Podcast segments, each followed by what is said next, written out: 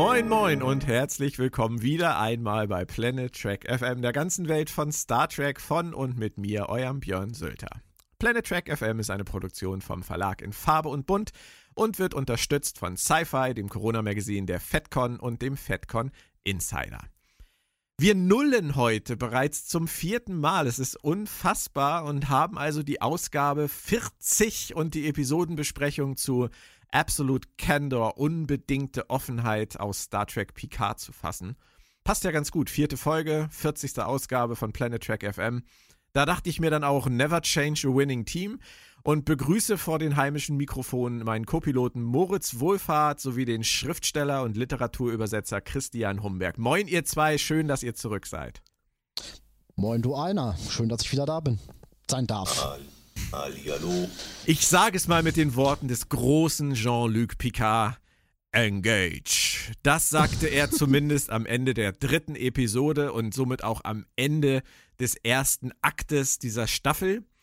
Mit Vollgas sollte es danach nun nach Free Cloud gehen, was äh, Raffi sicherlich begrüßt hätte. Aber Christian, was wir jetzt in der vierten Folge gesehen haben, hatte jetzt mit Engage vielleicht nicht so viel zu tun. War das für dich ein Rückfall in den eigentlich abgeschlossenen Aufbau des Settings oder war es mehr?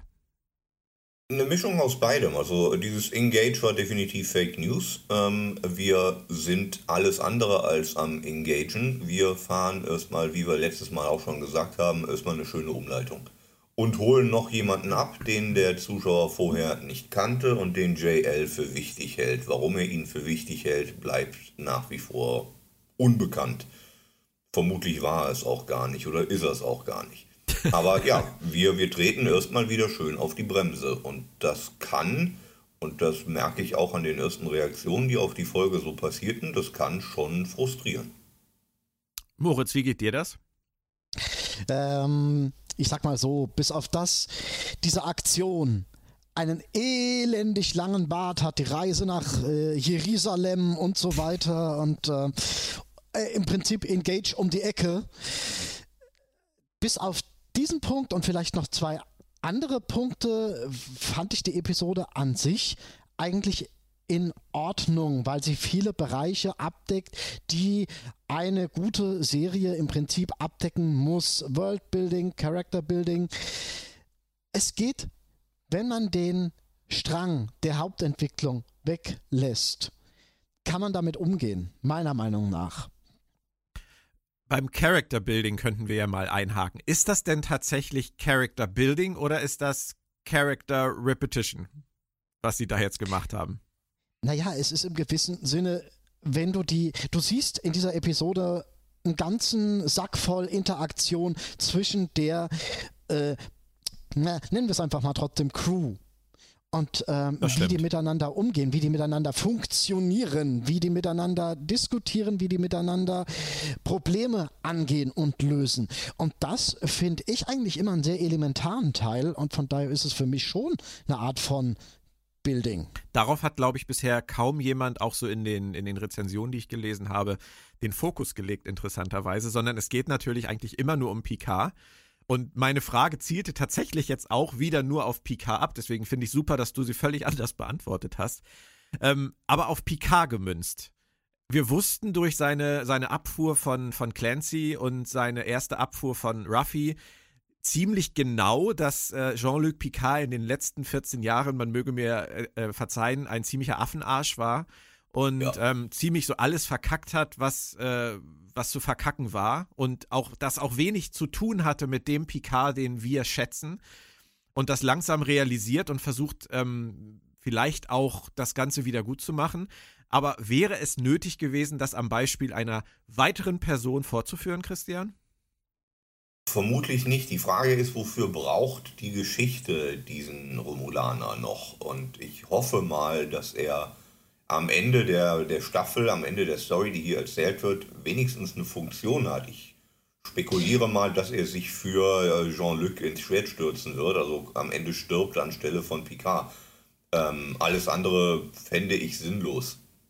Ähm, jein, ich finde, ähm, dieser Romulaner verdeutlicht de, einen Punkt des ansetzend für Picard. Dieser Romulaner steckt ja ein Stück weit immer noch in einer Umgebung, in die er nicht reinpasst. Und Picard fängt jetzt wieder an zu sagen, da muss ich ihn rausholen, weil er da nicht hingehört. Ich muss wieder anfangen, hm. aktiv zu werden. Und ja, okay. wenn es jetzt im Falle mit diesem Romulaner sein soll, dann soll es eben so sein. Es wird uns auch nicht ganz so präsentiert, es wird uns auch nicht ganz so erklärt.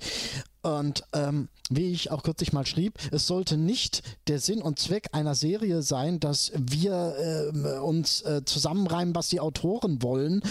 Aber so erkläre ich es mir für den Anfang. Ob sich das jetzt noch ändert, ja, wird sich rausstellen. Das hast du, finde ich, ganz schön beobachtet. Es gibt ja diese kurze Sequenz, in der äh, Ruffy und Picard sich unterhalten und ähm, wo Picard dann auch sagt, vielleicht werde ich nie wieder die Chance haben. Letztendlich ähm, ist er, glaube ich, schon ein wenig auf so einer ähm, Abschiedswiedergutmachtour und versucht lose Enden ähm, vielleicht doch wieder irgendwie zu verknüpfen. Er, äh, wir, ich verstehe ja auch überhaupt nicht, was in ihm vorgegangen ist. Er ist vor 14 Jahren da gewesen, hat diesen Jungen kennengelernt, hat sich mit ihm angefreundet und hat dann ja auch sogar wörtlich gesagt zu dieser äh, Priesterin Sani, heißt sie, glaube ich, ähm, dass er versuchen wird, ein anderes Zuhause für ihn zu finden. Das spricht ja auch für den Gedanken, etwas aktiv voranzutreiben. Und dann kam dieser Abbruch dieser Mission und offensichtlich hat Picard ja dann einfach gesagt, ja gut, nach mir die Sintflut, ähm, ich bin, auch, bin dann mal auf meinem Weingut und hat auch diese Geschichte komplett aus den Augen verloren. Und, und damit habe ich ein Problem, dass sie das jetzt zum dritten Mal, ja, das wirklich, das, das ist das, vielleicht sogar zum vierten Mal. Ja, das ist halt das, was ich nur meine. Ähm, klar, Elnor wird irgendwann eine Funktion haben, Christian, das hoffe ich auch. Äh, Ob es dann über den, den Action-Man im Team hinausgeht, weil er bisher nur seine, seine verhuschte Wissenschaftlerin hat und äh, seinen Zigarre rauchenden Piloten und ähm, seine drogenabhängige Ruffy, die eigentlich gar nicht mitkommen wollte. Und die 100 Holos. Und die 100 Holos. Wir werden sehen, ob das wirklich der, der Zweck der ganzen Aktion war. Ähm, vielleicht wird es auch, vielleicht wird es ja auch wie bei, bei äh, Jed Reno in der zweiten Staffel Discovery und wir sammeln die Figur am Anfang der Geschichte ein und stellen am Ende der Geschichte fest, dass wir sie gar nicht brauchen. ja, aber. Ähm, bewährtes Konzept. Ja, aber ähm, Christian, das ist ja nicht ganz von der Hand zu weisen, weil ähm, dieses, dieses Ab- und Auftauchen von Figuren, ähm, das praktizieren sie ja in Picard auch schon ein ganz kleines bisschen. Also wir werden da nachher noch zu kommen, wenn es um äh, die Geschehnisse, wobei ich mich fast zwingen muss, das als Geschehnisse zu bezeichnen, auf dem Borg-Kubus geht. Ähm, die rutschen. Ja, ja. Ähm, da, da gibt es ja auch Potenzial, was vielleicht gar nicht genutzt wird, aber dazu halt, äh, würde ich sagen, später. Grundsätzlich. Nein, Sockential, weil sie ja rutschen auf den Socken und nicht auf den pss, pss, pss. Grundsätzlich nochmal zum Worldbuilding. Ähm, das ist etwas, was, was für mich, ganz ehrlich, Christian, äh, momentan unter den Tisch fällt in den meisten Besprechungen. Und ähm, ich habe mir die Mühe gemacht, auch zu lesen, was Kollegen von uns, Autorenkollegen von uns oder ähm, andere Menschen aus dem Fandom ähm, so zu sagen haben über Picard. Und ähm, ich muss ganz ehrlich gestehen, dass ich ein ganz kleines bisschen verwirrt bin von vielen Kommentaren. Ich möchte jetzt auch keinen unserer Kollegen da irgendwie äh, persönlich angreifen. Jedem steht seine eigene Meinung vollumfänglich zu. Aber wenn ich halt immer wieder lese, dass äh, die Kritik in der an der Serie darin besteht, dass zu viel geschwafelt wird und zu wenig Actionsequenzen vorkommen, die dann zwar gut sind, aber es insgesamt halt zu wenig ist und ähm, dass die Serie halt äh, durch dieses Gelaber, dieses ewige Gelaber halt langweilig wird, dann frage ich mich vor allem bei Leuten, die Ü40 oder fast Ü40 sind, was sie eigentlich an Star Trek früher gemocht haben. Wie siehst du das, Christian? Naja, naja man, man, man muss schon attestieren, dass die Geschichte und wir reden ja nicht von einer Geschichte, die eine Folge dauern soll, sondern die eine Staffel dauert, dass diese Geschichte bislang sehr, sehr gemächlich vom Fleck kommt. Um nicht zu sagen, um mit Michael Chabon zu sprechen, scheiße, wie verfickt gemächlich kommt diese Leck mich am Arsch Geschichte daher, denn es wird ja geflucht in der Zukunft, aber das nehmen wir nebenbei. Ähm, aber es ist tatsächlich so, dass wir sehr langsam erzählen. Das mag schön sein. Äh, Breaking Bad hat auch sehr langsam erzählt, aber bei ja, Breaking Bad fand ich auch bei Breaking Bad fand ich so, dass diese Langsamkeit Spannung erzeugt hat. Bei Picard eher nicht. Das ist okay, man kann sich das angucken. Aber ich verstehe auch, dass gerade wenn man moderne Serien gewöhnt ist, dass man eine schnellere Erzählweise gewohnt ist. Action weiß ich jetzt nicht unbedingt, aber ein bisschen mehr passieren dürfte schon. Finde ich auch schwierig. Also du hast jetzt gerade Breaking Bad, was ja durchaus eine moderne Serie noch ist, genannt und hast äh, gesagt, dass sie auch durchaus langsam erzählt. Ich würde Better Call Saul da auch noch mit reinschmeißen. Meiner Meinung nach erzählt ja. Better Call Saul fast noch langsamer als Breaking Bad. Ähm, noch besser. Ja, ähm, mag sein, aber auch phasenweise. Es gibt bei Better Call Saul definitiv auch Episoden, wo du danach dich fragst, ob das den Status quo der Serie oder der Staffelhandlung jetzt überhaupt irgendwie verändert hat oder ob du nur nett dabei zugesehen hast, wie sympathische Figuren das tun, was sie die letzten Wochen auch getan haben. Also das ist mein Gefühl. Ich mag Better Call Saul wahnsinnig gerne, aber ich sehe da eigentlich keinen wirklich großen Unterschied. Ich habe so ein bisschen das Gefühl, die Picard-Leute wussten nicht so richtig, wie sie zehn Folgen vollkriegen mit der Geschichte, die sie hatten. Das wäre ich glaube, traurig. Das wäre ich glaube, der Plot und das äh, unter Vertrag stehende Format, 10 Episoden, a 45 Minuten oder sowas, passen nicht so ganz zusammen und wir haben im Moment so eine Art Mid-Season-Slump, also Füllmaterial. Das wäre. Das ist unterhaltendes Füllmaterial, aber es ist Füllmaterial. Äh, das, das sehe ich allerdings wirklich als, das würde ich als sehr traurig ansehen, wenn äh, bei mhm. dem, was sie alles öffnen an, an Storyfässern, sie letztendlich zu wenig Handlung hätten. Aber ähm, ich befürchte, dass, wir, ich, dass ich dir, und wir kommen dann wieder zum Thema Bockhubus, dass ich dir an, ja. an irg irgendwelchen Stellen später recht geben muss, in jedem Fall. Ähm, bei dem Worldbuilding hier jetzt, was die Romulaner angeht, sehe ich es wirklich noch ein bisschen anders. Also Moritz, ähm, du magst es ja eigentlich auch, wenn man, äh, wenn man ein wenig äh, Hintergrundinformationen erhält über das, was so passiert ist. Und gerade ähm, was diese Rettungsmission angeht, hatten wir bisher aus der Serie relativ wenig Informationen. Ähm, Menschen, die das Buch lesen oder gelesen haben, die haben natürlich mehr, das aber das sollte, sollte man definitiv äh, nicht müssen, sondern man sollte die Infos natürlich auch gerne aus der Serie haben können. An dieser Stelle muss ich ganz kurz einhaken, wer es geschafft hat, bis jetzt zuzuhören. Wir verlosen heute ein Exemplar von Una McCormacks, die letzte und einzige Hoffnung, über die Vorgeschichte ähm, von Jean-Luc Picard zwischen Nemesis und Star Trek Picard. Wer dieses Buch also noch nicht hat und es gerne haben möchte, der braucht einfach nur nach dem Hören dieser Episode zu Facebook gehen, auf die Planet Track FM Seite und im Posting zu dieser Episode eine kurze Notiz Ich will hinterlassen und dann werden wir einen Gewinner ziehen, der von Crosskite, sponsert bei Markus Rode, ein Exemplar des Romans erhält. Dann habe ich das auch untergebracht. Dankeschön an Markus und an Crosskite dafür, dass wir das verlosen dürfen. Und jetzt weiter mit dem Gedankengang. Wir haben jetzt erstmals die Chance zu sehen, wie die Romulaner leben nach dieser Rettungsmission, Moritz. Und das ist es doch eigentlich wert. Das ist es definitiv wert und von daher verstehe ich auch nicht so ganz, ähm, wie sie zu wenig, wie man sagen kann, dass sie zu wenig Stoff hätten oder, oder äh, füllen müssten. Meiner Meinung nach war diese Episode 15 Minuten zu kurz, weil man auf die ähm, die interessante, den interessanten vorletzten Akt eigentlich viel mehr hätte eingehen können. Das hätte im Prinzip sogar ein, weiteres Folgenthema sein können, um rückwirkend äh, ähm, Geschichten zu erzählen, äh, ähm, Verläufe aufzudecken. Und auch nochmal, ja, das mögen jetzt auch wieder viele als langweilig empfinden, äh, tatsächlich einen langfristigeren Dialog mit diesem äh, Ex-Senator zu entwickeln. Von daher verstehe ich es ehrlich gesagt nicht, dass man sagen kann, äh, die wissen nicht, was sie erzählen wollen. Ja, es stimmt natürlich, aber sie haben doch Dinge, die sie erzählen könnten. Ja, das stimmt natürlich. Und äh, es geht ja hier, wir hatten es jetzt dauernd von der äh, Entschuldigungstour, Wiedergutmachungstour.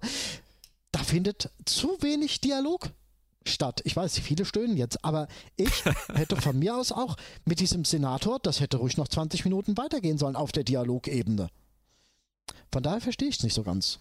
Ja, man merkt, du magst halt wirklich sehr gerne das, Quas das Quassel-Track, das klassische Quassel-Track der Vergangenheit. Das geht mir ja genauso und deswegen tue ich mich halt auch mit, mit dieser Kritik tatsächlich ein bisschen schwer. Also ähm, alle wollen immer, dass Star Trek sich treu bleibt, aber ähm, im Zweifelsfall wollen sie dann, glaube ich, doch eher, dass Star Trek dem Zeitgeist mehr folgt.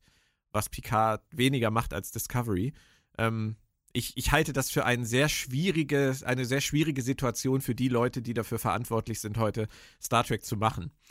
Aber das ist vielleicht auch ein anderes Thema. Ähm, Christian, diese, diese Szene mit dem Schild, wir springen da jetzt mal ganz kurz ans Ende, weil es um dieses Setting geht. Ganz abgesehen davon, dass dieses Schild da auf Englisch hängt und ich mich gefragt habe, warum und äh, relativ egal.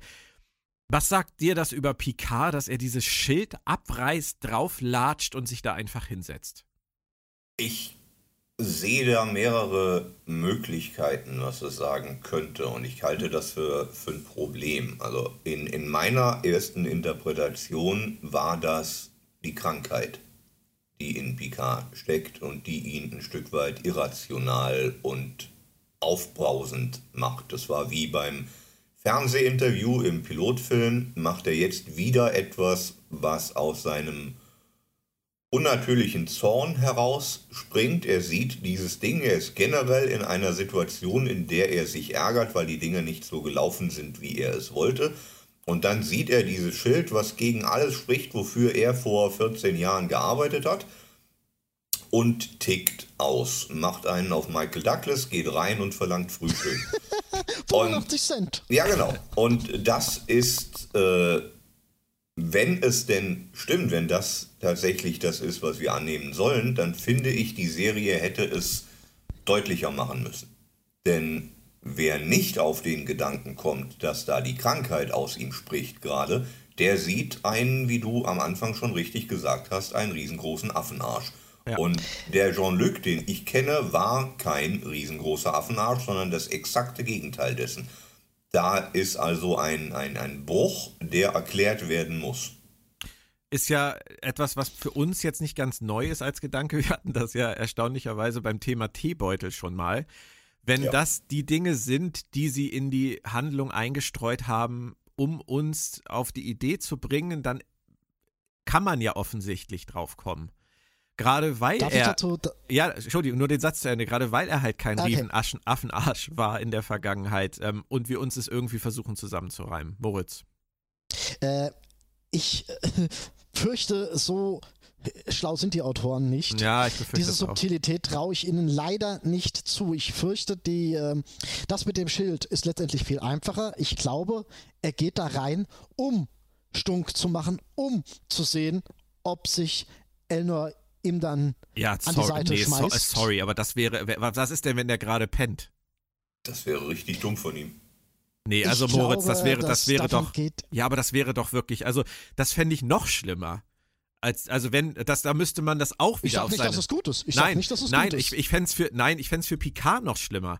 Also wenn wir jetzt davon ausgehen, dass er nicht krank ist, dann ist das so eine bescheuerte Idee, so vorzugehen, sich so zu benehmen, in der Hoffnung, dass irgendjemand, von dem er gar nicht weiß, was er gerade macht oder ob er vielleicht völlig woanders auf diesem Planeten unterwegs ist, ähm, ihm zur, zur Rette. Ich finde auch Picard wirkt ähm, definitiv überrascht davon, wie sich diese Situation entwickelt. Oder Christian, wie ist dir das gegangen? Ich hatte nicht den Eindruck, dass er das geplant hat, zumal es ja auch darin endet, dass jemand stirbt, der nicht hätte sterben müssen. Hm. Ähm, ja. Ich also ich verstehe äh, die Interpretation, die ist durchaus auch diskutabel. Die mag genauso viel wert sein wie jede andere. Äh, aber meine war tatsächlich, es ist die Krankheit und er macht Unsinn. Ich habe sie mir halt tatsächlich aufgrund meiner Nichtsichtigkeit so zusammengereimt ja. wegen der langen Todphase, also der, der langen dialogischen ja. Todphase. Ich habe mir das wirklich so vorgestellt, er läuft da rum und, und, und, und guckt so über die Schulter und entdeckt so ein bisschen nee, Anzeichen dafür, ich, dass er verfolgt ich glaub, Ich glaube wirklich auf der visuellen Ebene, sie, also wenn Patrick Stewart es richtig gespielt hat, dann äh, würde ich schon über, Überraschung unterstellen angesichts der Eskalation dieser Situation. Oh. Nicht gut. Nee, ähm, überhaupt nicht gut. Und Christian, nochmal ganz kurz zu deiner Theorie. Ähm, ich habe mir das eben angehört und ähm, habe dabei ein wenig in mich reingehorcht. Und so sehr ich grundsätzlich der Meinung bin, dass das eine gute Idee wäre, so etwas zu erzählen und auch etwas eine sehr wichtige Idee, sowas zu erzählen, weil uns das allen bevorsteht, ob nun an, an unseren Eltern oder an unseren Großeltern oder an uns selbst irgendwann. Ähm, dieser, dieser geistige Verfall und dieses Wunderlichwerden und dieser Umgang mit solchen Krankheiten, den er ja auch pflegt, indem er sagt, ähm, ich möchte einfach äh, fit geschrieben werden für, fürs All, aber er tut ja nichts dagegen. Er nimmt das ja zur Kenntnis und bricht einfach auf. Ähm, schmerzt es mich, mir vorzustellen, dass das das Serienvermächtnis der Figur des Picard sein sollte, seinen geistigen Verfall zu thematisieren. Ja, mich, mich schmerzt vor allem das, was er vorher gemacht hat. Also, dass, dass das das Ende von Picard sein könnte, und wir sind durchaus im Konjunktiv, da kann auch viel passieren, ist selbstverständlich tragisch. Aber das ist, glaube ich, eine gewollte Tragik, mit der ich leben könnte, wenn es das denn ist. Aber den Affenarsch von 14 Jahren dazwischen, mhm. den nehme ich der Serie deutlich mehr übel als den dementen Opa. Da bin ich bei dir. Wobei, wobei wir natürlich wissen, also von Discovery und der Figur der Michael Burnham, wobei ich nicht Michael Burnham mit Jean-Luc Picard vergleichen möchte. Warum aber, denn nicht? Gut. Tun wir es einfach mal. Michael Burnham ähm, ist, wird uns eingeführt als, als kompetenter Offizier, als rechte Hand und Vertrauensperson von Giorgio und ähm, wird dann innerhalb der ersten zwei Folgen äh, zur Verräterin und wir erleben innerhalb der ersten und zweiten Staffel, wie sie ähm, ihre Wiedergutmachungstour durchzieht und am Ende wieder die große, redenschwingende äh, Heldin der Sternflotte ist, die eigentlich die einzige ist, die die Werte der Sternflotte verstanden hat. Und ich befürchte gerade, ich habe äh, die Büchse der Pandora geöffnet, denn ähm, die Story ist relativ ähnlich, oder? Bei Star Trek Picard. Äh, in Aspekten ja. Äh, auf jeden Fall, ja. Weil, sie wird auch in. Ja. Pardon. Nee, bitte. Sie wird auch in Discovery Staffel 3 genau so ähnlich sein. Das ah, ist genau das, das was die dann erzählen. Doch, in das der Zukunft. Ja, ich befürchte, du hast recht, aber das ist, das äh, sind ungelegte Eier. Da würde ich jetzt einfach mal sagen, das warten wir ab. Aber ich, wie gesagt, ich befürchte, du hast absolut recht, Christian. Nur abgesehen davon, dass Picard ähm, nicht gemeutert hat, sondern menschlich zum Affenarsch geworden doch, ist. Doch, doch, ja, eigentlich. Gewissermaßen. Äh, gewissermaßen, ja. Er, er hat geblufft und hat, hat gedroht und hat versucht, sein Standing einzusetzen und es hat nicht funktioniert. Ja, du hast recht, Moritz. Und dadurch wurde er dann zum Kurzzeit-Affenarsch oder Langzeit-Affenarsch und ähm, versucht das Ganze jetzt wieder gut zu machen. Und meine Befürchtung jetzt gerade, die sich in meinem Kopf so entwickelt hat, ist einfach, dass es so simpel ist, dass am Ende der Staffel alle merken, dass er der Einzige war, der das Problem realisiert hat und der ähm, Heilung bringen konnte. Und ich glaube, da würde mir an der Stelle der Kopf platzen. Mich stört mehr, dass das über 14 Jahre saß der da auf seinem Weingut und wir, wir ja. kriegen hier in jeder Episode präsentiert, den hat er enttäuscht, den hat er enttäuscht, den hat er enttäuscht. We 14 weißt Jahre. Du, Moritz, weißt du, was ja noch schlimmer daran ist? ist er, er, saß ja nicht alleine 14 Jahre auf seinem Weingut, sondern Ruffy saß alleine 14 Jahre in der Wüste und Elnor saß alleine 14 Jahre auf Vashti. Und ja, alle, ja. und Christian hat uns das letzte Woche ja schon so schön vorgeführt, die suhlen sich alle in Selbstmitleid. Das haben wir bei Elnor jetzt noch nicht gesehen, aber auch er hat ja in den 14 Jahren an seinem Status quo außer dass er die Ausbildung abgeschlossen hat, was ja aller Ehren wert ist, aber auch er hat ja an seinem Status quo, der damals nicht gut war, eigentlich nichts geändert. Naja, Elnors Selbstmitleid ist äh, in Offenheit äh, umgewandelt, weil das seine Art ist. Anstatt zu sagen, mir tut's weh, ich bin so arm dran, sagt er, ich bin arm dran und du bist schuld. Denn Richtig. so ist es. So ist es, ja. Aber auch er hätte natürlich die Möglichkeit gehabt, aus seinem Leben vielleicht selbst etwas zu machen. Also im Prinzip ja. haben wir, haben wir mit äh, Picard, Ruffy und, ähm, und Elnor drei Figuren, die ein ganz kleines bisschen mit dem Finger auf die böse Welt zeigen und sagen, ihr seid schuld an meiner Situation und dass ich 14 Jahre lang nichts gerissen habe, ähm, anstatt selbst aktiv zu werden. Ist eigentlich, ist eigentlich ein, ein ich, ich möchte heute nicht derjenige sein, der das böse Wort äh, vom Advanced Human in, die, in den Mund äh, Nein, nimmt. Ah, das hat er in den Mund gemacht. aber, ja, aber ähm, es ist halt sehr weit davon entfernt, was wir uns von Heldenfiguren im, im, im Sternenflotten- oder Star Trek-Setting vorstellen, oder? davon glaub, unabhängig, davon unabhängig, Björn. Es ist einfach, wir kriegen in dieser vierten Episode ein Fass aufgemacht mit einer Möglichkeit, mit einer was weiß ich, der hätte vor 14 Jahren auch nach Waschdi gehen können und äh, ehrenamtlich sonst irgendwie da arbeiten können. Wir kriegen Möglichkeiten aufgezeigt, die ein Jean-Luc Picard der alten Schule äh, äh, freudestrahlend angenommen hätte. Ja. Das stört mich einfach irrsinnig. Ich gerade, glaube, hm, genau. ich, ich, ich glaube, wir haben hier wieder ein Stück weit die, die Vorlage, die durchbricht und nicht wirklich zu Star Trek passt. Die Vorlage zu dieser Geschichte, die in meinen Augen der Film Logan war. Äh, ich habe das am Anfang schon mal gesagt, in einer von unseren ersten Episoden dieser Staffel, ähm, dass sie in meinen Augen Patrick Stewart bekommen haben, weil sie gesagt haben, wir machen das, was Logan für Professor X gemacht hat mit deiner anderen berühmten Figur, mit Jean-Luc Picard. Und da hatte er Bock drauf. Bei Logan hatte damals Preise bekommen, Oscar-Buzz und so weiter. Das hat ihm, glaube ich, geschmeichelt und das hier schmeichelt ihm dann auch. Das Problem ist nur, dass Jean-Luc Picard der Advanced Human war und nicht ein ganz normaler Mensch. Und wenn Professor X dement wird und nicht mehr wirklich weiß, was er macht und Logan braucht, der ihn durch die Gegend trägt und ihm hilft, dann hat das eine ganz andere Tragik, als wenn Picard so vor sich hin vegetiert, weil es zu Picard nicht passt. Und das ist, glaube ich, ein, ein Problem. Und wenn ich, und ich muss es nochmal sagen, weil es mich echt fuchst, wenn ich dazu noch höre, dass Michael Chabon nicht an den Advanced Human glaubt, weil er sagt, der Mensch bleibt immer Mensch, dann muss ich entgegnen, Michael Chabon hat das Konzept nicht ganz verstanden. Ich würde eher sagen, dann ist Michael Chabon der Falsche für das Konzept. Ja, Vielleicht.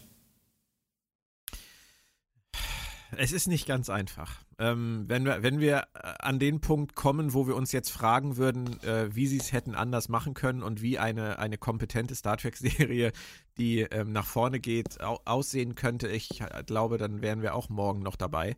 Ähm, ich tue mich ein bisschen schwer damit, aber ich verstehe alle kritischen Punkte, die angesprochen werden, durchaus. Ähm, glaube aber auch immer noch, dass der Zeitpunkt, dass äh, die Serie abzuschreiben, zu früh ist. Ähm, ja, der ist definitiv zu früh. Ich habe ähm, hab mich auch letzte Woche nett unterhalten mit einem Kollegen, der zu mir sagte, ähm, es langweilt ihn, es ist alles boring, sagte er, und ähm, das wird definitiv nicht seine Lieblingsserie. Und da habe ich auch gedacht, ja, warum? Warum sollte es auch? Warum muss es denn auch? Und warum muss es jetzt schon? Wir vergleichen hier vier Folgen einer Serie mit, äh, mit Serien, die fast 200 Folgen gelaufen sind und aus der ganz anderen Zeit stammen. Ich finde es ich find's schwierig. Also ich würde gerne äh, viele Stäbe über die Serie erst brechen, wenn wir zumindest zehn Folgen gesehen haben, weil davon hängt für mich eine Menge ab wie sie zumindest wir, die, diese Story reden, eintüten. Hm. Wir reden ja auch nur drüber. Gebrochen hat hier von uns noch. Ja, von, un, von uns dreien, ja. von uns dreien nicht. Äh, ich glaube, dass wir uns da ganz gut gefunden haben. Ähm, Habe ich zumindest das Gefühl. Ich glaube, wir sind doch relativ fair ähm, mit den Schwächen und den Stärken der Serie inzwischen. Ähm, aber es ist natürlich ein großes Fandom da draußen und ähm, ihr seid ja auch alle nicht taub und blind und man sieht ja, was passiert. Und ich würde inzwischen sagen, dass die Stimmung ähnlich, ähnlich geteilt ist äh, und aufgeheizt ist wie bei Discovery. Und das hat mich dann doch etwas überrascht. Ich glaube, das ist ein Stück weit äh, der Zeit geschuldet. Die Fandom-Stimmung ist aktuell immer auf 12 gedreht, egal in welchem Fandom. Guck dir an, was beispielsweise los ist, wann immer was Neues bei Star Wars passiert. Ja, ja. Und welchen Kotau Star Wars mitunter genau vor diesen Fanwünschen macht, um, um, um, um die Wasser zu befrieden und sowas. Ich glaube, du kannst ein Produkt wie, wie das hier, an dem so viel Fanliebe dran hängt, heute nicht mehr machen, ohne dass sich Heerscharen von Leuten über irgendwas nörgeln auslassen. Mhm. Das geht, glaube ich, nicht mehr anders. Einfach weil die Bühne da ist und jeder das Sprachrohr hat. Ja, ja, das stimmt. Und da dürfen wir uns natürlich auch nicht ausnehmen, weil wir dieses Sprachrohr-Podcast äh, in diesem Fall natürlich auch nutzen. Ähm, das ist, das ist natürlich, es ist die, äh, letztendlich immer die Frage, wie man es macht, das muss jeder mit sich selbst ausmachen.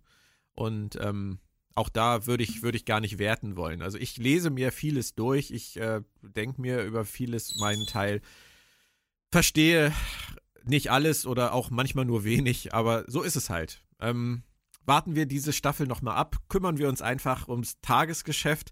Ich würde ganz gerne noch über eine Sache sprechen, die auch mit der Picard-Handlung jetzt wieder zu tun hat.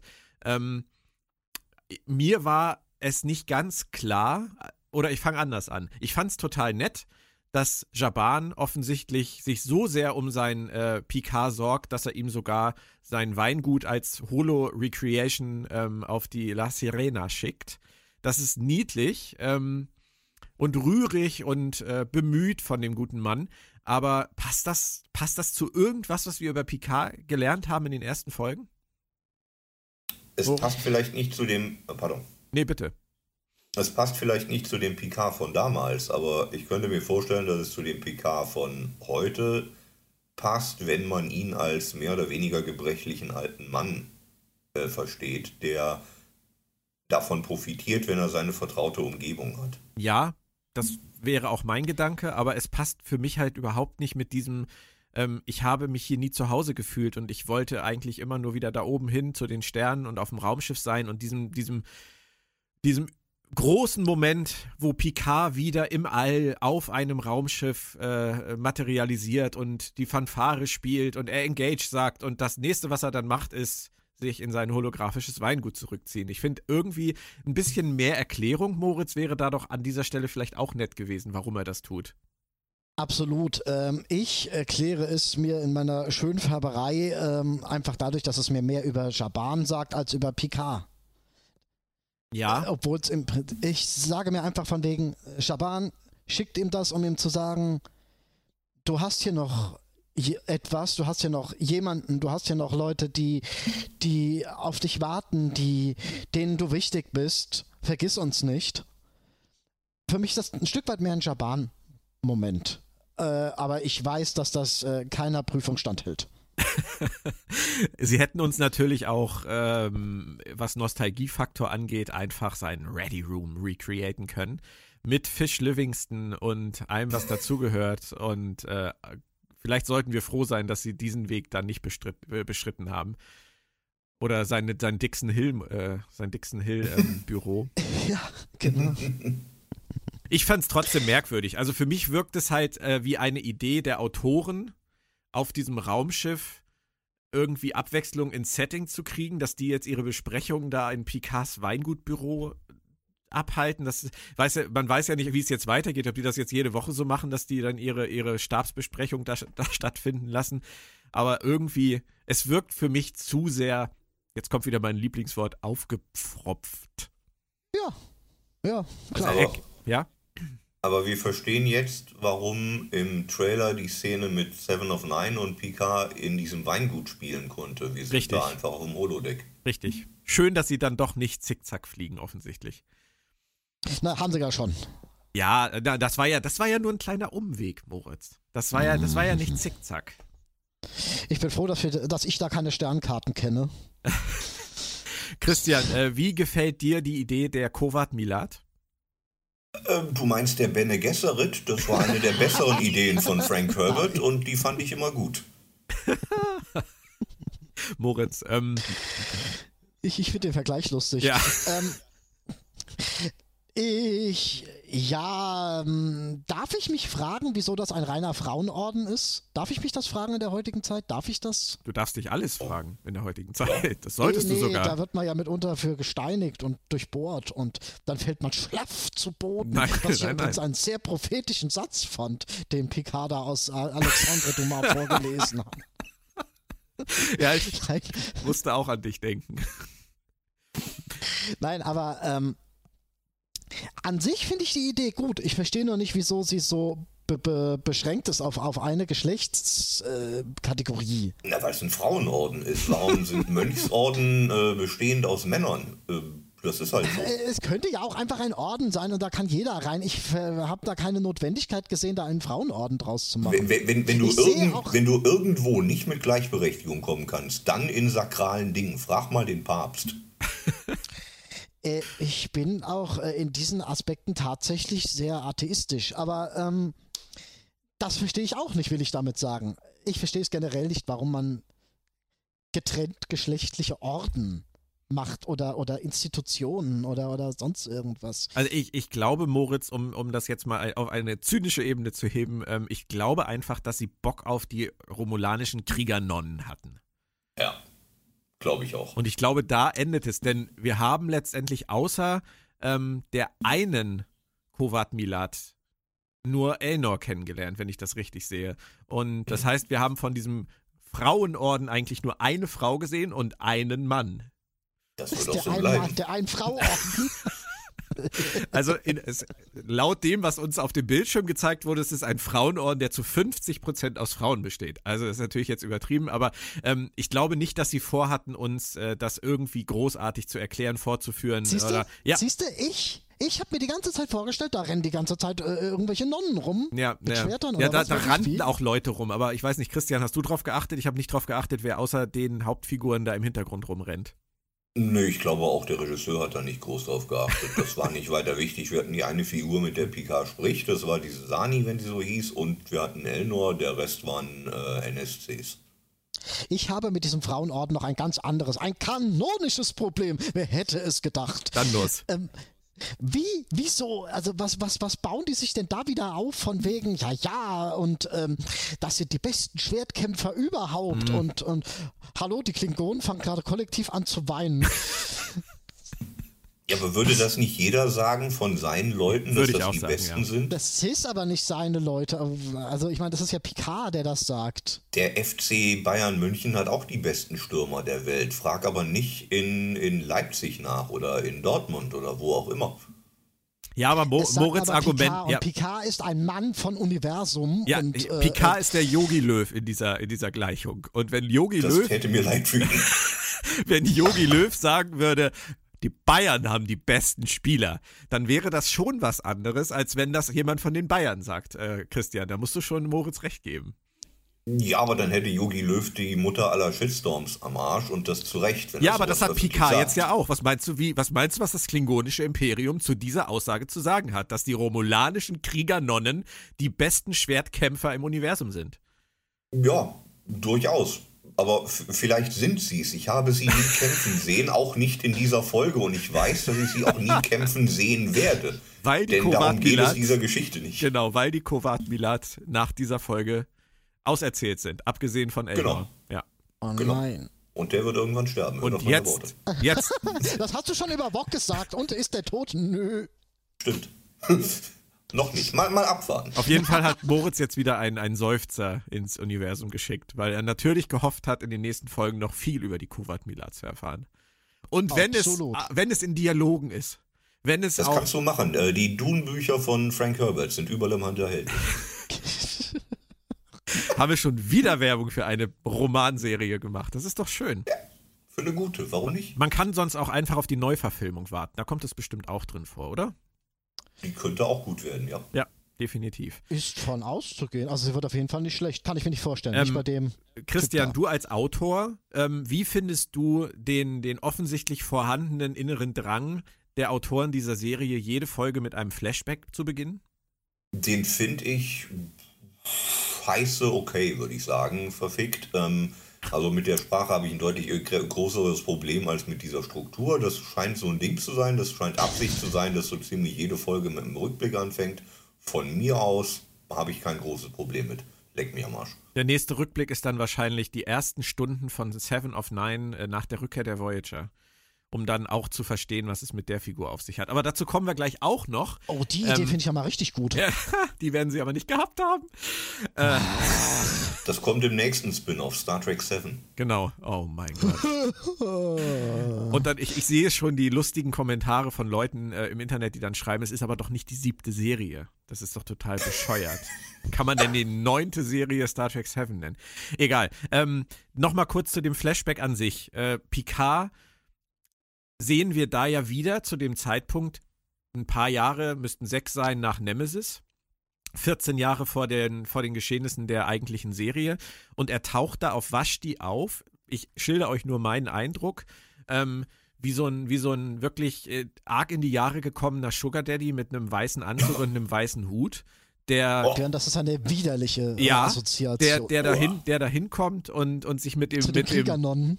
Dem, zu den Kriegernonnen hinkommt und sich mit dem, mit dem Jungen anfreundet. Und mein Problem mit dieser ganzen Sequenz ist wieder, ähm, das ist, das ist vielschichtig eigentlich. Ich glaube, Picard aus dieser Zeit wäre da in Uniform hingegangen.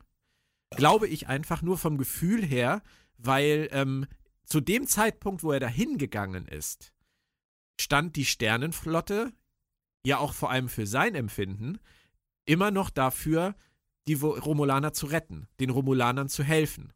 Und ähm, er war ja vollkommen überzeugt von dieser Mission. Das war ja Teil seiner Mission, dass er da hingegangen ist. Warum sollte er da auf einmal in solchen Casual-Klamotten hingehen? Das ist mein, mein Punkt 1. Mein Punkt 2 ist, er sieht, finde ich, in dieser Szene älter aus als später, als er wieder nach Vashti kommt. Das hat mich total irritiert. Also das De-Aging hat da völlig versagt für, mein, für meinen Geschmack. Und Punkt 3, Patrick Stewart spielt diese ganze Flashback-Szene für mich noch viel extremer ange, angepasst an den Picard noch 14 Jahre später. An den, den lieben Picard Opi. Und da habe ich, da frage ich mich halt, ob das sinnvoll ist, solche Flashbacks zu machen, wenn sie dann nicht umgesetzt werden können. Sodass wir wirklich eine, eine Ent Entwicklung sehen in der Figur. Denn die hat es offensichtlich von, von dem Punkt, Vashti bis wieder Vashti 14 Jahre später gar nicht mehr gegeben, weil er da schon der gleiche war wie später, oder? Macht das irgendeinen Sinn? Wasch, wasch die Socken, die stinken. ähm, ich ähm, Ja, nein. Ich gebe dir dazu 100% recht. Und man sieht an dieser Szene, die ja auch wieder eine auf eine andere Szene folgende ist gewissermaßen, also Flashback zu Flashback, man sieht, und das können wir so abschreiben und abhaken, die können es nicht, die wollten es nicht. Picard ist nur der Opa, OPPK, OPK und das war's. Oder, oder ist es mehr, Christian? Oder ist es tatsächlich in der Hoffnung geschrieben, dass es anders wirkt? Es war aber dann doch nicht möglich mit Patrick Stewart. Das weiß ich nicht, aber ich hatte schon den Eindruck, dass er in der Szene zu alt rüberkommt, als er eigentlich sein müsste. Ich stimme dir zu, das war vom Gefühl her der Gegenwarts-Picard, nicht der Picard von vor 10, 12 Jahren. Aber äh, von mir aus, das hat mich nicht groß gestört. Was mich eher gestört hat, ist, dass er so, einen, so einen weißen Afrika-Forscheranzug anhatte, so Dr. Livingston in Tansania oder sowas, weil, weiß ich nicht. Aber das war Creative Choice von mir aus, schwamm drüber, nächstes. Ich, ich hätte ihn auch da eher in Uniform gesehen, auf jeden Fall. Der war ja beruflich da. Ja da muss ich Christian wirklich absolut widersprechen. Oh. Ich wollte da den Star Trek Nemesis PK, Stock im Hintern, Uniform. Hat er doch gerade gesagt. Oder? Also, Nein, er sagt, dass er es okay findet, kreativ äh, Entscheidungs. Äh, ja, ich finde eben nicht. Ja, das ist ich, okay, finde ich die Creative Choice auch, warum auch immer ich, sie sie getroffen haben. Aber ähm, ich glaube, wir sind uns da alle einig, dass es uns lieber gewesen wäre, es wäre der Picard Stock im Arsch mit Uniform gewesen. Also mich ja. stört es halt wirklich. Ich sag, ich nehme das als Minus. Wirklich. Ja, ich, ich, ich, ich, sehe halt keinen Sinn in solchen Flashbacks, wenn, vor allem bei diesen Riesen, wir hatten das vorhin schon das Thema, diesen riesen Zeitsprüngen. Also, wenn, wenn ich 14 Jahre mal zurückdenke, ich meine, klar, irgendwann ist man so gefestigt im Leben, dass 14 Jahre vielleicht nicht mehr so viel ausmachen wie zwischen Mitte 20 und 40, keine Ahnung. Aber ähm, es ist schon eine verdammt lange Zeit. Und ähm, für mich passt, für mich spielt es da nicht zusammen. Also für mich ergibt dieser Flashback halt auch dann äh, emotional überhaupt keinen Sinn, wenn die, der nicht so zu differenzieren ist von der eigentlichen Handlung, die zu einem völlig anderen Zeitpunkt spielt. Das ist, äh, es relativiert dadurch auch irgendwie die Entwicklung, die er angeblich genommen haben will. Ja, die er auch in diesen 14 Jahren genommen hat. Durch, ja, ja, durch ich ja, weißt du, dieser, ja. dieser Akt, der, dieser, dieser Terrorakt auf dem Mars, der hat so viel verändert und vor allem hat er ja offensichtlich, und das will uns die Serie ja sagen, sie hat ja Picard im Grunde, im Kern absolut verändert. ich will nicht zum 18. Mal das A-Wort benutzen, aber das ist es ja. Das ist ja der Punkt nein, nein, gewesen. Nein, darum geht's nicht. Darum geht nicht. Nein, aber auch. Darum geht nicht. Es das geht ist, wirklich um die Ver ja, ja, aber es ist die Veränderung, die wir nicht sehen. Genau, es ist die Veränderung, die wir nicht sehen. Aber diese Veränderung muss nach dieser Szene passiert sein. Ja, ja. Ja, und äh, das, das spielt sich für mich halt überhaupt nicht zusammen. Aber gut, sie wollten, sie wollten halt die Interaktion mit dem Jungen haben.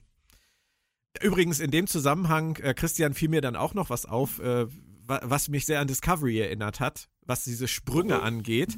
Ähm, er kommt dann wieder zurück nach Vashti und ähm, trifft Elnor. Also er sieht Elnor da in der Ecke stehen und realisiert, dass das Elnor ist.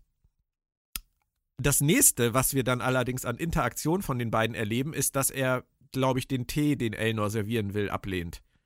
Wo ich auch denke, wäre das nicht nett gewesen, das Wiedersehen der beiden auch irgendwie emotional zu thematisieren, abgesehen davon, von dieser, dieser bockigen Kindszene, so, nee, danke, kein Tee, und er dann, äh, hau jetzt hier alles auf den Tisch und bin weg.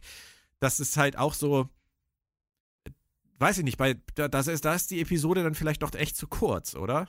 Ja, das stimmt schon, weil es musste passieren, damit der Konflikt klar wird, den die beiden haben und damit klar wird, was, was Elnor davon hält, dass der alte Mann wiedergekommen ist. Ja.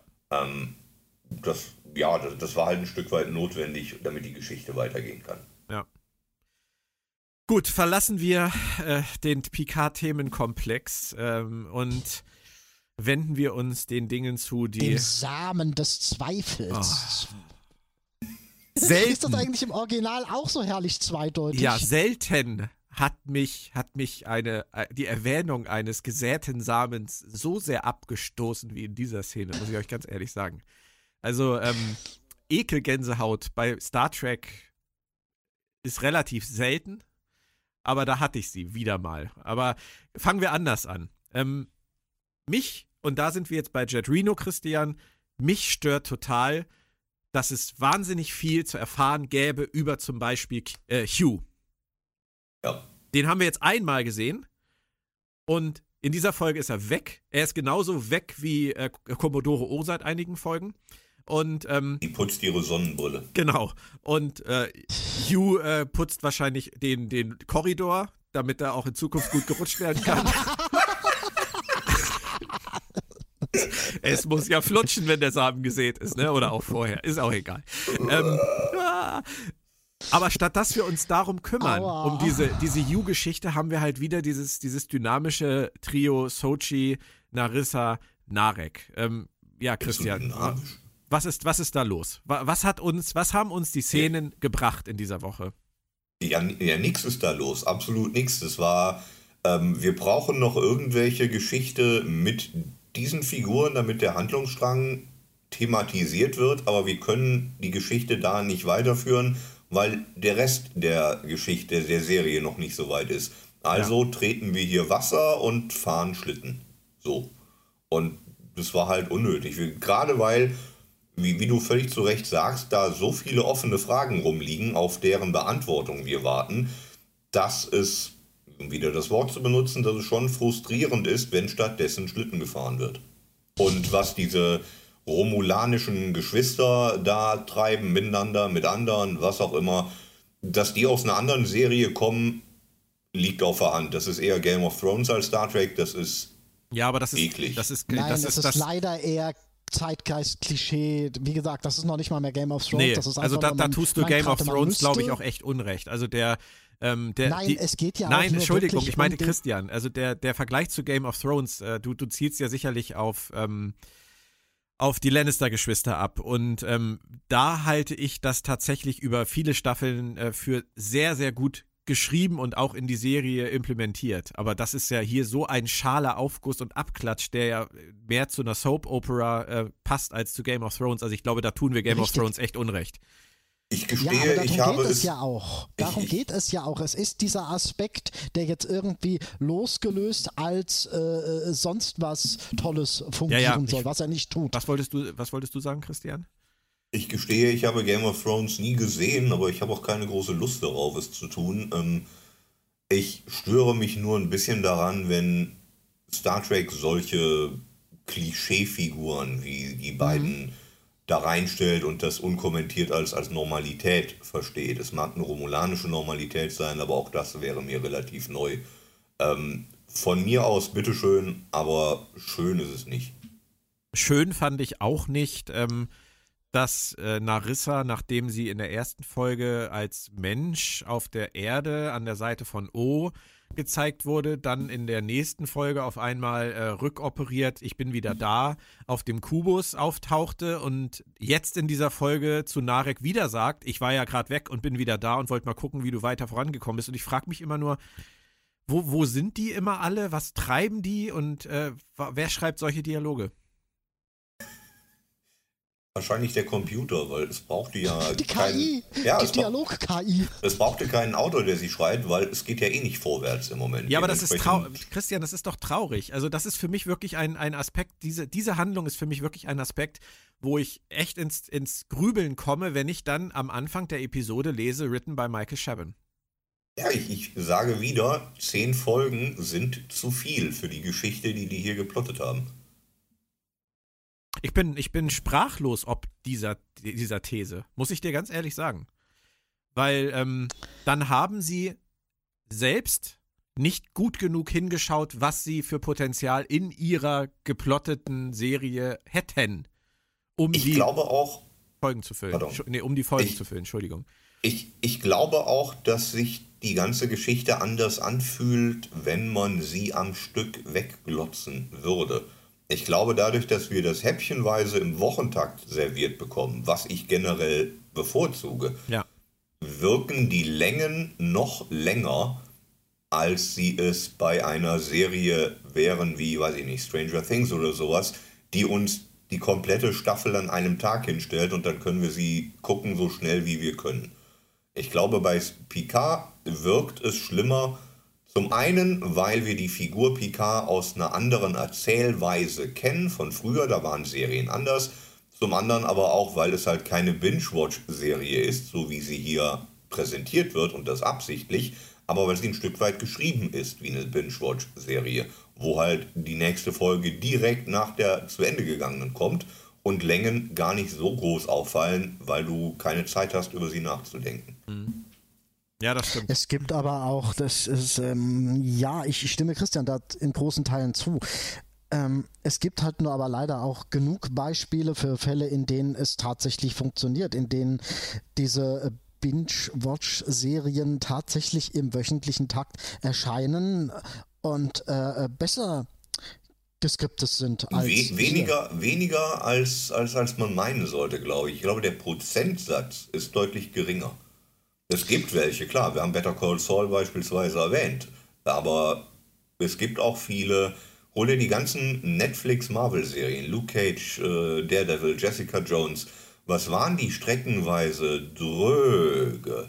Und ja, aber langweilig. die sind ja auch nicht wöchentlich erschienen. Nein, richtig, klar. Aber, aber wären die wöchentlich erschienen. Ja. Aber ich rede ja von Serien, die wöchentlich erscheinen und die das, die diesen Fluss, die diesen Handlungsfluss vernünftiger transportieren können. Die gibt es. Ja, klar, gibt es die, auf jeden Fall. Aber ich glaube, das Gros der modernen Streaming-Serien erzählt anders. Erzählt so, dass man die am Stück weggucken sollte, damit die Längen nicht groß auffallen. Und ähm, wenn dann eine häppchenweise erzählt, wirken die Längen gleich viel heftiger. Bei Mandalorian ist es ja ein ähnlicher Effekt gewesen, das muss man ja gestehen. Die Serie wurde ja auch äh, wöchentlich rausgebracht und da äh, konnte man sich ja auch bei einigen Folgen fragen, was zur Hölle hat das jetzt in irgendeiner Form vorangebracht? Ich habe dann irgendwann bei einer Rezension äh, über, wirklich ernsthaft überlegt, ob ich es bei dem Satz belasse, ein Mann geht mit einer Babyschale durch die Wüste und redet auch nicht. Weil es passiert, ja. es passiert nichts. Es ist, äh, ja. natürlich ist da Bewegung von A nach B da, aber daraus, das wäre jo, jetzt nichts, kein Konzept, das ich einem Fernsehsender pitchen würde. Also mal, Außerdem ist das noch RPG-Storytelling vom allersimpelsten. Ja, aber da, ja, da das ist, ist sowieso. Das ist halt bei Mandalorian ganz extrem und da ist Picard ja nun eine äh, ne, ne ganze Stufe rasanter, muss man ja, muss man ja gestehen. Aber ähm, äh, es ist schon erstaunlich, dass sie das im Star Wars und Star Trek Sektor so ähm, so durchziehen. Also meiner Meinung nach müsste, dies, müsste diese Story um äh, das, was sie da alles aufgesetzt haben, müsste locker so eine zehn Folgen a 50, 60 Minuten Staffel tragen können.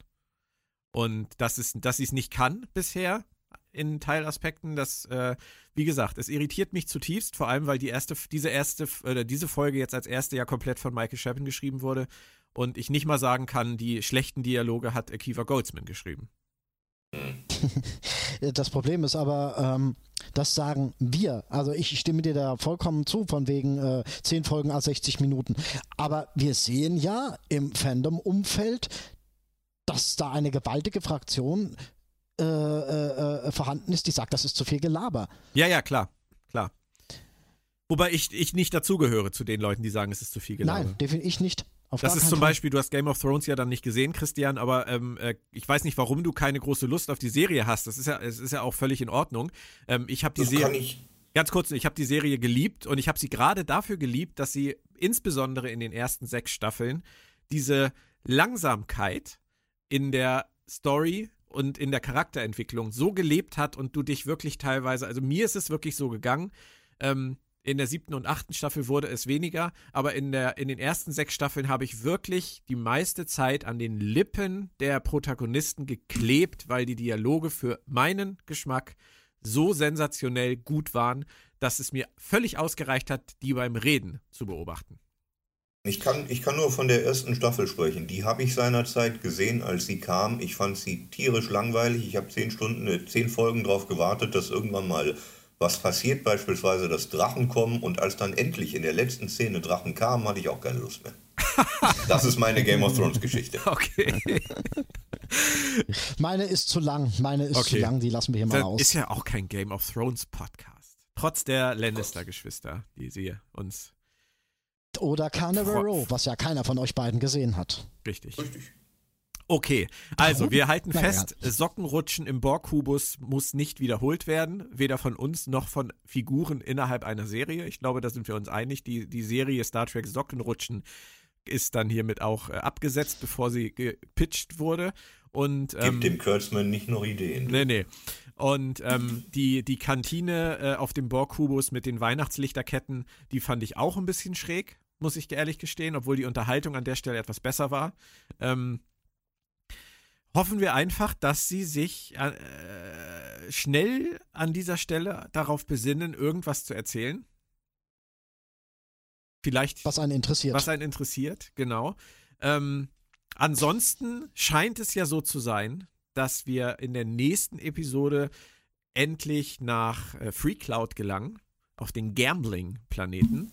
Und ähm, Christi ist der denn auch dann wenigstens in Würfelform? Christ Christian, hast du, äh, hast du den Trailer gesehen? Äh, nein. Tatsächlich nicht. Oh, oh tu, nein. tust du das aus Prinzip nicht oder ist er einfach an dir vorbeigegangen? Der ist bislang an mir vorbeigegangen. Jetzt, wo du es sagst, dachte ich mir gerade, hey, ich könnte mal den Trailer sehen. Ja, ähm, solltest du definitiv. Soll, tun. soll das jetzt machen? Soll das jetzt Live? Live im, Plot, im Podcast. Christian, möchtest du ihn dir kurz angucken? Dann lass uns drüber sprechen. Ich versuche, ich versuche ihn gerade zu finden. Moment. eine wir sprechen ja über Längen in dieser Folge. Genau, wir haben jetzt eine Länge im Podcast, aber das ist eine schöne. Es ist ein, äh, es, es, muss ja ein, ein First for Everything geben und ein Live, eine Live-Trailer-Besprechung im Podcast haben wir auch noch nie gemacht. Finde ich okay. gut. Vor allem zum 40. Ich habe einen Trailer, äh, wenn ihr wollt, äh, schaue ich ihn mir an. Ja, bitte. Stardust Engage. City Rack. Ding, ding, ding, ding, ding, ding. Sei doch still. Oh, Entschuldigung. Meinst du, ich störe Christian? Ja, natürlich. Okay, dann lass uns. Außerdem könnte er ja was sagen. Lass uns leise reden. Und wenn er was sagen will, kann er einfach was sagen. Ding ist, dass ich keine Dialoge höre, aber das ist nicht schlimm. Ich höre euch.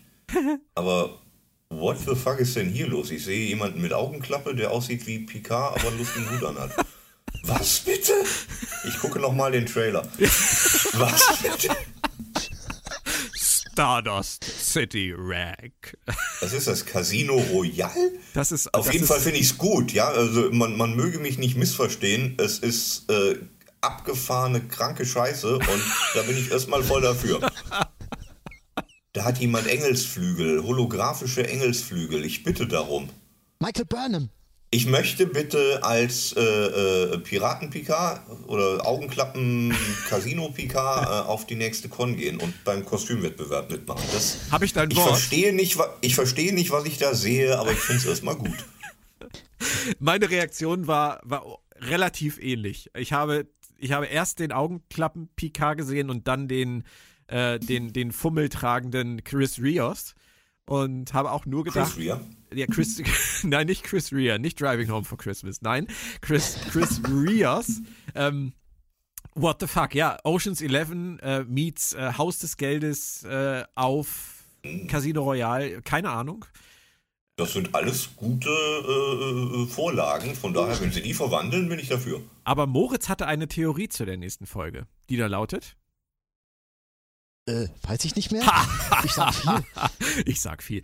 Du sagtest, du glaubst, dass diese, diese äh, Geschichte auf Free Cloud sozusagen diesmal nur die Nebenhandlung darstellt und wir äh, viel mehr über den Kubus erfahren werden. Ach so, ja, das sagte ich in der Tat. Richtig. Wie, wie stellst du dir das denn bei der Fülle an, an Story äh, auf dem Kubus vor? Was müsste denn dann da passieren, außer dass da viel geredet werden könnte? Ähm, da geht dieses Gerät wieder los und dann steigt ein Strahlungspegel oder sonst was Ausstoßpegel an und dann passiert irgendwas und dann sehen wir auch mal wieder Yu und der muss dann irgendwas machen. Äh, keine Ahnung. Auf jeden Fall. Und, und, und Marissa ist auch aber, wieder da. Aber, aber ganz ehrlich, ne? Äh, egal wie diese fünfte Folge, die ja das äh, den Mittelpunkt der Staffel letztendlich dann auch erreicht. Egal wie die jetzt aussieht offensichtlich geht es ja um eine lustige Mission auf Free Cloud. Ich glaube, da, da kommen wir nicht drum rum. Und das ist auch völlig in Ordnung. Ich habe da voll Bock drauf. Ich habe, ich, ich kranke Scheiße, wie du so schön sagst, ist herzlich willkommen. Können Sie gerne machen. Aber letzte Woche hat Christian ja so schön aufgeworfen, es könnte sein, dass, und natürlich wir waren wahrscheinlich nicht die Ersten, die diese Idee hatten. Es gab dann ja viele Diskussionen auch bei Twitter. Ich habe das auch schon da gesagt, ich habe das da gesagt. Alles okay. Ich hatte es noch nie gehört vorher, außer äh, von Christian. Aber die Idee ist ja wirklich großformatig, dass wir das jetzt aufpusten noch auf so eine, auf so eine Origin-Geschichte der Borg. Und das dann aber danach, nach fünf Folgen, dann noch aufzulösen, Christian, ich sehe das überhaupt nicht, ganz ehrlich. Ich sehe das von der Zeit her nicht. Und äh, ich sehe auch kein Anzeichen in dem, was die Autoren uns im Moment liefern. Ja, das mag sein, aber da wäre ich, bin ich, glaube ich, noch relativ entspannt. Die sollen erstmal liefern und, und dann schaue ich. Aber äh, keine Ahnung. Es kann durchaus sein, dass wir nächste Woche mehr über den Kubus und, und Konsorten erfahren. Der Trailer ließ es jetzt nicht vermuten, aber als ich Seven sah, habe ich tatsächlich gedacht, okay, jetzt kommen wir Richtung Borg und am Anfang von Folge 5 wird über den Kubus gesprochen, weil Seven da Sachen weiß. Aber wenn nicht, ist auch okay. Einfach mal abwarten, was passiert. Das haben wir jetzt auch bisher völlig außen vor gelassen. Das tut mir fast leid. Seven of Nine. Der Moment, ja. der Moment, wo Seven of Nine auftaucht. Wie war der denn für euch? Moritz, fang du ruhig an. Der war so, ich mag dieses Stilelement nicht, dass man, ich finde Cliffhanger im Prinzip irgendwie in den letzten Jahren ziemlich öde und blöd, äh, weil man da irgendwie zwanghaft was in die letzten 30 Sekunden reinquetscht, was dann ach so bedeutungsvoll sein soll, sein kann. Ob es das dann letztendlich ist, weiß ich nicht. Von daher das war so ein, so ein, bleib bloß dran, bleib bloß dran, jetzt ist Seven wieder da. Das hätte man genauso gut, die hätten genauso gut auch diese Episode auf Washti beschließen können, äh, hätten nächste Episode anfänglich ah, losfliegen wollen und wären dann angegriffen. Das ist, das ist, glaube ich, so ein konzeptionelles Ding. Ich glaube, damit musst du einfach nicht nur bei Star Trek leben. Ja, ich weiß. Der Drang ist zu groß. Christian, wie hat es sich für dich angefühlt? Ein, ein, Stück weit surreal, auch wenn klar war, dass es kam, weil wir hier ein Stück weit die, die Strahlen kreuzen. Das Picard Seven of Nine kennt, fand ich komisch. Nicht schlecht, aber irgendwie so, ne, das sind auch verschiedene Serien. Aber von mir aus, nur zu. Ich bin gespannt, was sie daraus machen und was die beiden zusammen machen werden. Das muss man mir erklären und bis sie es mir erklärt haben, denke ich über sowas nicht nach. Okay. Das kann alles sein. Kam es für euch komisch rüber, dass Picard uns, den Zuschauern, also vielleicht nicht uns dreien und vielleicht auch nicht äh, zehn, hunderttausend anderen, aber einigen Zuschauern erklärt hat, dass das Seven of Nine ist? Nö. Das war halt gewollt. Das war halt so gewollt. Ich finde Das musst du auch für Neuzuschauer und, und Ja, für Konsorten, ja, klar. das. Es passt nicht, äh, es ist ein bisschen komisch, vor, vor allem, weil es so ähm, impliziert, dass äh, die gute Seven sich nach 25 Jahren immer noch an äh, Seven of Nine orientiert und äh, nicht mal irgendwann ihre Borg-Identität äh, rückgewinnungstechnisch auflöst in Ich bin mehr Annika als Seven of Nine. Vielleicht will sie das nicht. Vielleicht betrachtet Mag sie sein. sich selbst als Seven of Nine und nicht mehr als Annika Hansen. Ah, weiß ich nicht, sie, sie, sie geht ja in den letzten äh, Zügen von Voyager, geht sie ja schon extremst auf das Menschsein an sich zu und versucht eine neue Identität zu entwickeln. Vielleicht hat sie aber das Leben der letzten Jahrzehnte auch einfach eines Besseren belehrt, Moritz. Auch Data Ist hat auch seinen mal, ist sie Emo auch mal als Sugar Mummy irgendwo rumgelaufen? auch Data hat seinen Emotionschip irgendwann nicht mitgenommen. Ja. Warten wir es ab. Ich halte es da auch wieder jetzt mit Moritz. Das werden sie uns vielleicht erklären müssen. Oder auch nicht. Aber ich fände es nett. Also ich hätte ich hätt's persönlich als, als Fanboy hätte ich es nett gefunden, wenn Picard gesagt hätte, Annika? Ja. Aber da Mhm. erwartet man natürlich eine Menge von Zuschauern, gerade von Neuzuschauern. Who the fuck is Annika? Aber ich bin ja in dem Sinne froh, dass er nicht gesagt hat, Seven of Nine von der Voyager? ja, ja, ja. Das stand bestimmt Nein, ursprünglich, das stand ursprünglich ja. im Drehbuch. Und dann hat Michael Chabon nochmal drüber gebügelt und hat gesagt, nein, geht illegal. Weil Und dann war der, es viel besser. der Mensch der Zukunft würde nicht von der Voyager sagen, sondern er würde sagen, scheiß die Wanda, ich hab Seven of Nine, leck mich am Arsch. Du hast ein echtes Problem damit, oder? Ja, ja, habe ich, definitiv. Ich äh, lese ja auch gerade den äh, mehrfach in diesem Podcast erwähnten Roman, den man gerade bei der Verlosung gewinnen kann. Richtig. Und auch da stört es mich massiv. Ich würde sogar sagen, es geht mir sowas von auf die Eier. Eieiei. Ah, Eieiei. Ja. Ich verstehe es. Und muss mir gar nicht weiter drüber sprechen, aber ich verstehe es. Ähm, darf ich 1,5 Probleme anreißen, die ich am, E- mit dem Ende hatte, mit der letzten äh, Szene hatte? Aber hallo. Da könnt ihr mir vor allem mal ein bisschen helfen. Also, erstmal das relativ Unwichtige.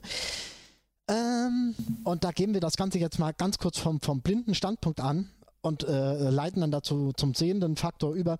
Ich fand sie auditiv, fand ich diese stattfindende Schlacht echt megamäßig untrackig. Da hat man sich an nichts orientiert, was heute noch genauso gut ist wie damals, auditiv. Und von daher interessiert mich, äh, und dann sagen die auch noch, der, der, der, der Typ hat sich einen alten Bird of Prey organisiert. Das war für mich so ein Stück weit der Punkt von wegen, da kann man altes Zeug integrieren, wunderbar integrieren. Sah das visuell genauso äh, fernab vom Kurs, den wir kennen, aus? Oder war der Bird of Prey als Bird of Prey wieder zu erkennen und äh, die Waffen als Waffen wieder zu erkennen? War das visuell genauso? Ich Der Bird of Prey Ja. nach dir. Okay, ich, ich beantworte auch nur einen Teil der Frage, weil ich bin ja bekannt dafür, dass mir einige Sachen einfach nicht auffallen. Ähm, der, der Bird of Prey sah für mich genauso aus, wie er nach den Classics hätte aussehen sollen. Also für mich Ja. als Laien. Ähm, ob die Waffen so aussahen, äh, keine Ahnung. Christian, noch was Das zu ergänzen? Feuer. Oder? Äh, Nee, im Prinzip wollte ich genau das, so, das okay, Gleiche alles sagen. Es, es, es sah sehr angenehm altmodisch aus und fühlte sich passgenau an. Also ich habe jetzt auch nicht recherchiert, ob es kanonisch gut war, aber es sah Kanonisch. zumindest so aus. ja, sie, sie, aber ich bin ja schon jemand gewesen, der in der ersten Folge gesagt hat, die Enterprise D sieht toll aus. Und dann musste ich mir von ganz vielen Leuten erklären lassen, dass dieses CGI-Model, dieses, was sie da jetzt benutzt haben, überhaupt nichts mit der Eleganz des Modells aus den 80er, 90er Jahren zu tun hat. Mag sein. Ich habe keine Da mag Ahnung. beides richtig sein. Ich Ja. fand es auch gut. Ich, also mir, Ich werde mal später CGI-Model. Ich. äh, es gibt schlimmere Sachen, die man machen kann mit seinem Leben, Moritz. Ähm, Sugar Ja, Daddy genau. auf Waschti Voll. zum Beispiel. Ja. Okay, mein, mein anderes Problem, äh, das, das mir tatsächlich ein bisschen mehr Kopfschmerzen bereitet, als ich eh schon gerade habe. Warum hat, Rum ist eine ich gute weiß, Idee. Björn, du willst Hm. davon jetzt wieder ab, Rum ist eine gute Idee. Ja, weiter. Du willst davon jetzt wieder abschweifen oder, oder es, es wegreden. Chris Rios hat auf seinem Schiff jetzt locker vier Hologramme. Mhm. Mindestens. Und diese Hologramme sind auf einem Schiff. Diese Hologramme sind auf einem Schiff mit einem Antimaterie-Materie-Antrieb. Diese Hologramme sind auf einem Schiff, das eine Selbstzerstörung hat. Diese Hologramme sind auf einem Schiff, was möglicherweise sogar bewaffnet ist. Ähm, und das zählt nicht als äh, technisches Leben. Da sagt die Föderation nicht, äh, oh, äh, sowas wollen wir aber nicht im Erdorbit rumfliegen Chris Rios, haben. ist, Chris Rios ist einfach total edgy und der macht einfach, was er will. Chris Ria kann so viel edgig sein, wie er will, ähm, aber die, die, Föderation muss das merken und die Föderation muss sagen, hier, das ist aber nicht so gut, dieses Hologramm könnte deine Waffen kapern und dann mit, haben mit wir so hier einer, noch ein paar andere Mit Volle. so einer Sonnenbrille siehst du sowas nicht, Moritz. Du weißt auch, dass die Föderation längst nicht mehr die Föderation ist. Die Föderation hat aber, ja, von mir aus gut. Guck mal, früher hat Chris Rea so schöne Weihnachtslieder gesungen. Heute hat er vier Hologramme und hängt Zigarre rauchend im Orbit rum. Es ist einfach nicht mehr unsere Welt, unsere Star Trek-Welt, Moritz. Davon ist nicht mehr viel übrig. Ja, und jetzt haben wir es wieder weggeredet, Christian. Jetzt haben wir wieder genau das gemacht, was Moritz befürchtet hat. Nein, du hast recht. Es ist nicht, es ist nicht konsequent geschrieben. Es, es war schon in der ersten Folge für mich nicht konsequent zu sagen, dass das ganze künstliche Leben ähm, ist, äh, oder künstliche Intelligenzen, künstliche Lebensformen sind, sind verboten worden und dann geht er da in dieses Archiv und rennt dann neben dieser lustigen Hologrammfrau rum. Ähm, das lasse ich mir ja noch ich einreden, weiß, weil aber da liegt weißt kein du, Phaser rum. Ja, aber dann, dann macht die Frau, diese Hologrammfrau, man könnte ja sagen, die ist jetzt einfach nur so da, um das halt, ja, macht die einen Witz und er sagt, oh, und sie sagt, ja, wir experimentieren mit was Neues. Wer? Wer experimentiert mit was Neuem? Die Hologramme? Oder, oder, die, oder ist da schon wieder jemand im Hintergrund dabei, die Hologramme zu verbessern? und so irgendwas zu machen, was uns irgendwann um die Ohren fliegt? Das ist nicht konsequent. Du hast recht. Aber es ist lustig. Santiago Cab Cabrera heißt er, glaube ich. Ähm, ich finde, er spielt das gut. Er hat Spaß dran. Das merkt man. Ich kenne ja. Ryan Caprera. Warum, warum der Universalübersetzer natürlich auf seiner Brücke ähm, mexikanisch oder chilenisch oder whatever ähm, zwischenzeitlich nicht übersetzt, weil es cooler ist, das dann mal so zu hören, wie es wirklich gesagt wird, weiß nicht. Weil es cooler ist wahrscheinlich, oder? Äh, ja, scheinbar. Das ist. Äh, äh, ich hatte ja, ich hatte in der Szene mit dem, mit dem äh, mexikanisch-chilenischen, sagen wir mal einfach südamerikanischen Hologramm, ähm, ja kurzzeitig gedacht, dass Chris Rios selbst das Captain-Hologramm ist. Aber es würde jetzt nicht wirklich passend zu der. das ist doch mal eine tolle. Das kommt irgendwann raus. Chris Rios ist das Hologramm, ist, ist auch ein Hologramm und hat dem äh, MHN von der Voyager den äh, mobilen Emitter weggenommen. Ja, da, das, den müsste er haben, um auf Free Cloud. Das würde auch erklären, ja. das würde auch erklären, warum Seven da auftaucht. Die will den Emitter wiederholen. nicht noch ein Storyfass, bitte. Okay, das waren deine 1,5 Punkte, Moritz? Das waren meine 1,5 Punkte. Okay, alles klar. Hast du noch 1,5 Punkte, Christian? Ich hätte noch einen Punkt okay. tatsächlich. Und zwar gärte seit der letzten Woche, seit dem letzten Podcast, was in mir. Äh, und wenn wir eh schon gerade dabei sind, Fanfiction zu fabulieren, kann ich das auch noch raushauen, wenn ihr möchtet. Ich glaube. Alles raus, was keine Miete zahlt. Ich, ich glaube, ich habe diese Serie repariert. Oh. Und zwar wüsste ich, wüsste ich ein, ein Ende für die aktuell erzählte Geschichte, die dann wahrscheinlich die erste Staffel sein wird, dass die Probleme, die wir bislang damit haben, ein Stück weit gerade biegen könnte. Eine Zeitreise? Ein Holodeck? Nein, aber eine Zeitreise kommt tatsächlich drin vor. Ah. Ähm, ich bin besser. Ich bin Ich erzähle einfach mal, ja, bitte. Was, was ich mir äh, gedacht habe. Einfach, einfach aus Spaß. Wie gesagt, das ist nicht das, was zwingend passieren muss. Es ist das, was ich tun würde, wenn man mir die aktuellen Brocken vor den Latz knallen würde und sagen würde, mach was damit. Okay. Folgendes würde ich tun. Wir haben letzte Woche ja schon besprochen, dass es momentan danach aussieht, als wäre die große Auflösung am Schluss, die Romulaner haben die Burg gebaut. Daran anknüpfend habe ich mir ein wenig Gedanken gemacht und stelle mir das Ende dieser Staffel vor wie folgt. Unsere Helden stehen also da, JL und die, die dann noch stehen können. Ich vermute, es werden Ruffy und Rios sein, weil sich Dr. Jurati, die nervt wie Hulle, als Verräterin herausgestellt hat und Elnor den äh, Tod aller Bodyguards gestorben ist. Denn dafür haben wir ihn dabei. Also stehen die drei, Ruffy, Rios und JL, am Schluss vor dieser großen Erkenntnis, die Borg sind eine mutierte, fehlgeleitete Erfindung der Romulaner. Verdammt nochmal, das Monster haben wir, mehr oder weniger wir im Sinne von unsere Zivilisation, selbst geschaffen. Während die also da stehen und ihnen die Kinnlade auf den Knien hängt vor lauter Entsetzen, geht irgendwo hinten eine Tür auf. Genau, durch diese Tür wird jemand hereingetragen. Jemand auf einem Thron. Oh, Wir- sehr schwer. Wir erkennen ihn als den perfekt de-ageden John Delancey, nämlich Q. Picard dreht sich rum, die Kinnlade, die auf den Knien hängt, äh, fällt jetzt runter bis ungefähr dicker C.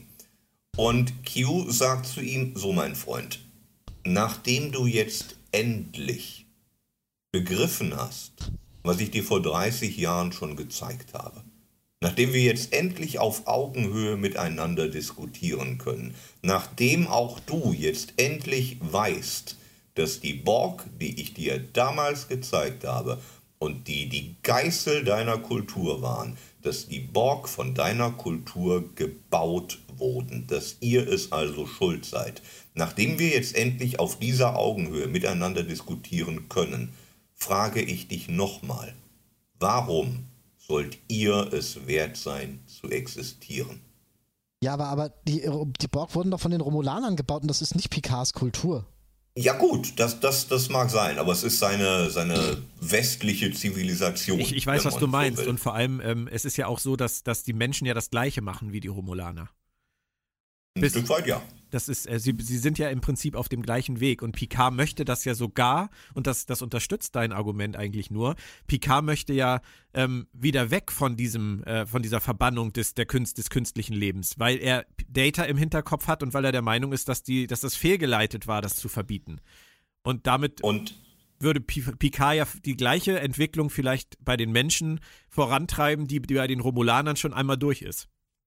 Und dann greift Sochi, dann kommen wir zur Zeitreise, um die Kiste irgendwie aus dem Dreck zu ziehen.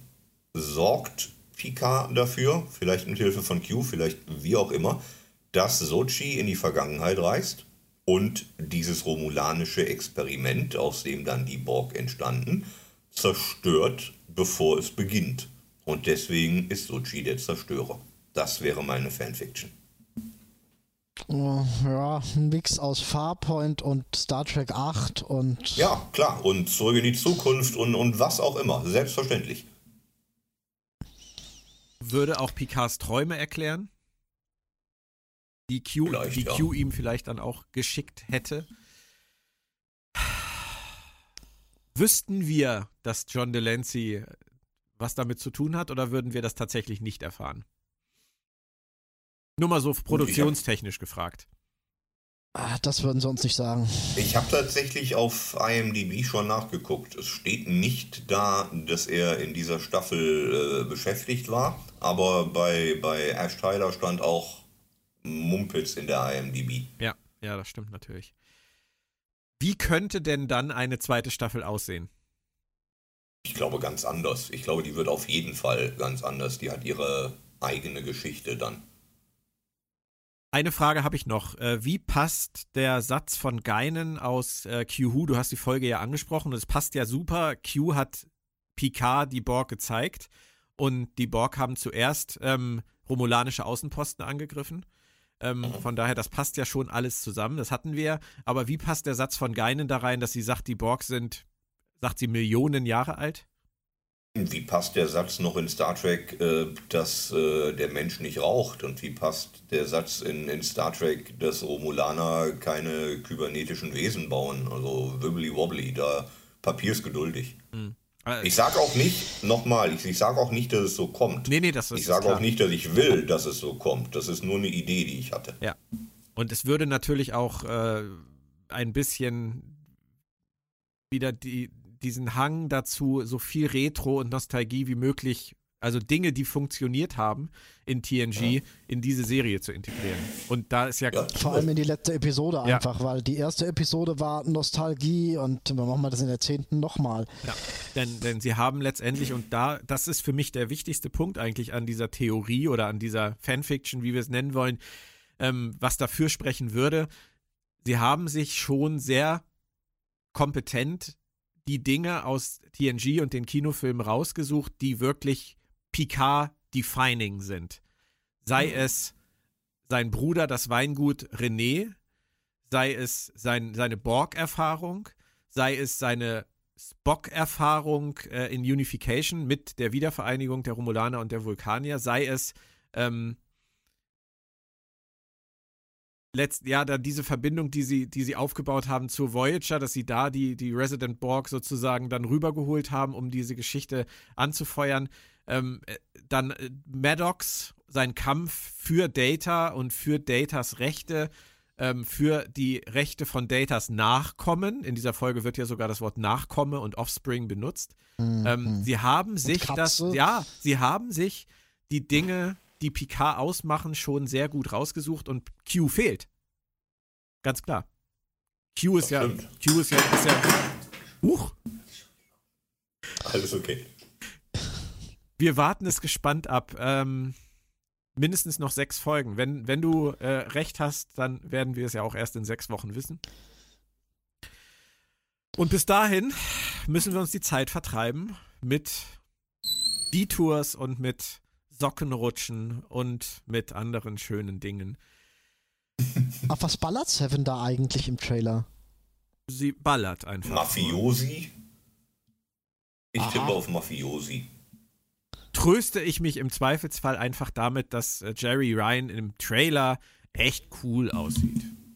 Ja, das tut sie definitiv. Das, Solange sie ballert. Wir, wir hoffen mal, dass, dass es nicht reichen muss. Wie wäre denn nach vier Folgen trotzdem mal gefragt, äh, so dein äh, Rating, wenn du das jetzt einmal so ganz aus der Hüfte geschossen, Christian, in Prozenten ausdrücken müsstest, wo liegen wir im Moment nach vier Folgen? Wenn 100 Prozent eine perfekte Serie sind, die ja selten überhaupt zustande kommt, aber ähm, wenn du es mal daran messen würdest. Knappe 70, okaye Serie, würde ich es nennen. Okay. okaye Serie, die noch besser werden kann. Das will ich ihr durchaus zugestehen und darauf würde ich mich dann tatsächlich auch freuen. Man, man, man kann es gut gucken, es ist nur, es hat auch Sachen, die ich definitiv anders machen würde. Verdammte Scheiße. Und du, Moritz? Ich bin eigentlich auch so bei den 70, obwohl ich das eigentlich, ich beantworte diese Frage ungern, weil ich möchte eigentlich ein Staffelfazit ziehen und das ist kein, kein nein, das ist nur, ich möchte nur euer Gefühl wissen und ich, ich glaube, wir sind da relativ auf der gleichen Ebene. Also 70, 75 halte ich auch für, für fair. Ähm, es ist natürlich klein, wir sind, wir be bewegen uns, wie du hast es vorhin äh, äh, Mid-Season Slump genannt, glaube ich. Ähm, mhm. Wir bewegen uns seit der ersten Folge, die zumindest bei mir halt irgendwo bei 95 Prozent lag, bewegen, bewegen wir uns leider seitdem sukzessive nach unten. Ähm, von daher wäre es natürlich schön, wenn das jetzt nächste Woche oder beziehungsweise übermorgen ähm, wieder in die andere Richtung geht. Und dann, glaube ich, steht der Staffel auch noch alles offen. Der ganzen Serie ja. steht alles offen. Wir wissen ja noch gar nichts. Ja. Noch einmal sei erwähnt, das diese Woche kann der wunderbare Roman, in dem viel geflucht und äh, vielleicht zu viel geflucht wird, wie Christian gerade sagte, oh ja. ähm, von Juna McCormack gewonnen werden. Einfach auf die Facebook-Seite von Planet Track FM gehen und im Posting zu diesem Podcast Nummer 40 ja, ich will, ich will oder ich möchte oder ich gerne schreiben und dann wird das ausgelost und dann darf sich eine Person über einen Roman freuen. So. Und nächstes Mal verlosen wir einmal Sockenrutschen mit den Podcastern. Auf der FedCon. Da muss man dann auch Ja, ich will schreiben. Auf der FedCon. Meinst du, Christian Dirk Bartholomä wird für uns einen Borg-Korridor bauen? Von mir aus herzlich gerne. Äh, wir können ihn ja gerne mal fragen. Ich wäre beim Rutschen dabei und brächte sogar meine eigenen Socken mit. Schönen Gruß an Dirk, falls du das hörst. Denk mal drüber nach. Genau. Euch beiden einen herzlichen Dank. Ich freue mich auf die nächste Folge und äh, bin sehr gespannt, wie uns Augenklappen Picard dann Feuer geben wird, nachdem es dann wieder mal heißt Engage Und nächste Woche geht's richtig los. Hoffen wir einfach mal. Piraten-Pika. Piraten-Pika. tschö, tschö. Tschö. Tutu. War das ein Lichtschwert, Moritz? Nein, das war, das war, bei dir machen alle Waffen nur Piu. Ah. Und, äh,